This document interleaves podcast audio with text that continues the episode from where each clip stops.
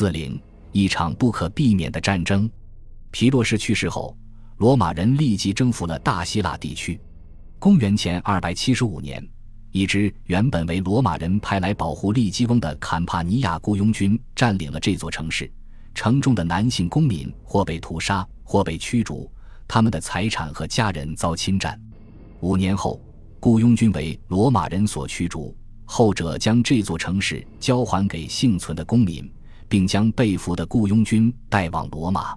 在罗马，被俘的雇佣军在公共广场被鞭笞、斩首，这或许是为了警告其他人。塔伦图姆最终在公元前二百七十年的围攻中陷落。不久之后，在拉丁姆地区常年艰苦的战争中逐步发展出来的土地吞并方法被全面投入应用之中，道路网络迅速扩展，阿比安大道从卡普亚延伸而出。贯穿了新近征服的萨莫奈人领土及大希腊地区，对这种富裕城市的征服，意味着大量战利品流入罗马。这些战利品大多被应用在为越来越庞大的公民群体提供更为完善的行政机构，以及一座座宏伟壮观的新神庙和新胜利纪念碑上。然而，一旦皮洛士这个共同威胁被消除，没过多久，罗马迦太基同盟也就开始分崩离析了。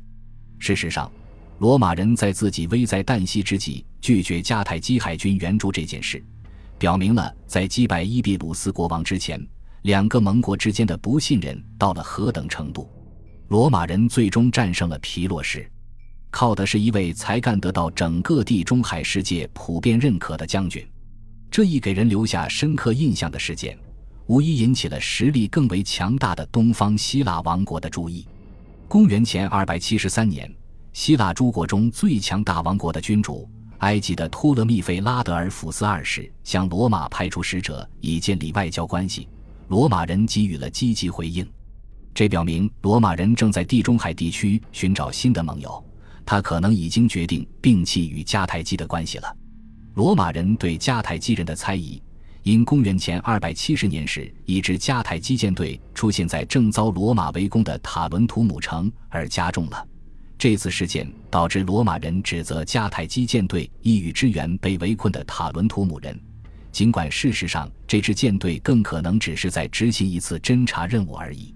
一些学者，尤其是威廉·哈里斯，曾主张，一旦皮洛士被击败，迦太基与罗马之间的冲突将不可避免。罗马当时已征服了大希腊地区，而长期以来，意大利南部希腊城市的事务一直与西西里岛的希腊城市相互纠结。这些学者指出，罗马人于公元前270年对利基翁的占领，公元前273年两个罗马殖民地在蒂勒尼安海岸的帕埃斯图姆和科萨的建立，以及罗马人对布鲁提安森林的征用。均表明了他们对西西里的图谋之心。这些新发生的事件，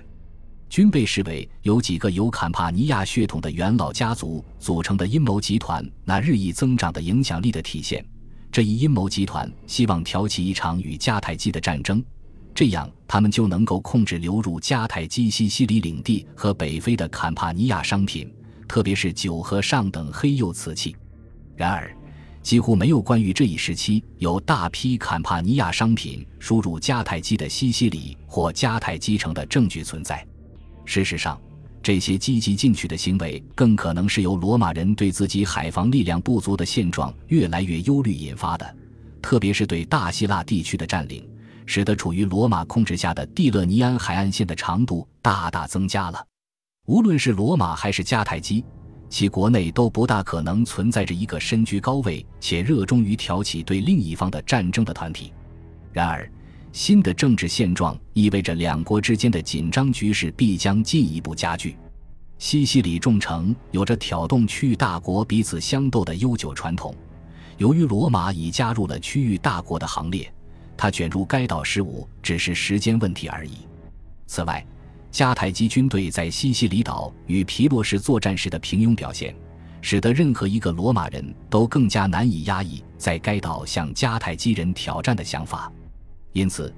尽管公开的主张言论并未出现，但到了公元前三世纪六十年代初，四分五裂的西西里中部地区，还是同时成为两国的势力和利益范围。而同一时期，两国的军力状况发生了明显变化，强势的一方可能从迦太基变成了罗马，这使得岛上的局势充满了火药味。在政治上的实用主义和外交上的战略背后隐藏着的，是罗马元老院精英们所怀有的一种越来越强烈的感觉：迦太基人在重要的民族文化分水岭中处于他们的对立面。到了公元前四世纪，罗马精英对希腊作家们关于罗马城起源的诸般观点的兴趣日益浓厚。至于这类民族志学方面的观点，已知的最早实例是莱斯博斯岛作家赫拉尼库斯于公元前五世纪提出的关于伟大的流浪英雄伊萨卡国王奥德修斯与特洛伊亲王埃尼阿斯，后者在特洛伊被希腊人夷为平地后，前往意大利，联手建立了罗马的观点。从表面上看，这一观点看似一些奇谈怪论的杂糅。因为希腊人和特洛伊人彼此间的敌意是史上最著名的希腊史诗的永恒主题，并且至少从理论上看，特洛伊人也是希腊人眼中的野蛮人。事实上，在许多希腊文学作品中，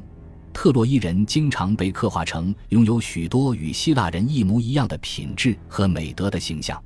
可以肯定的是，到了公元前四世纪晚期。罗马贵族们似乎欣然接受了他们是特洛伊人的继承人的观点，正因为如此，他们在获准保留自己的民族特色的同时，也得以沾一沾闻名于世的希腊文化传统的光。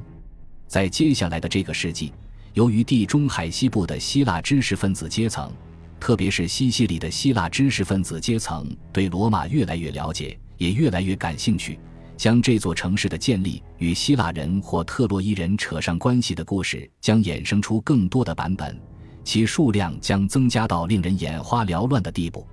尽管罗马人拥有属于自己的本土建成神话，其主人公是一对双胞胎弃婴罗慕路斯和雷穆斯，然而到了公元前四世纪末，那些与城市的创建者是特洛伊和希腊移民有关的故事。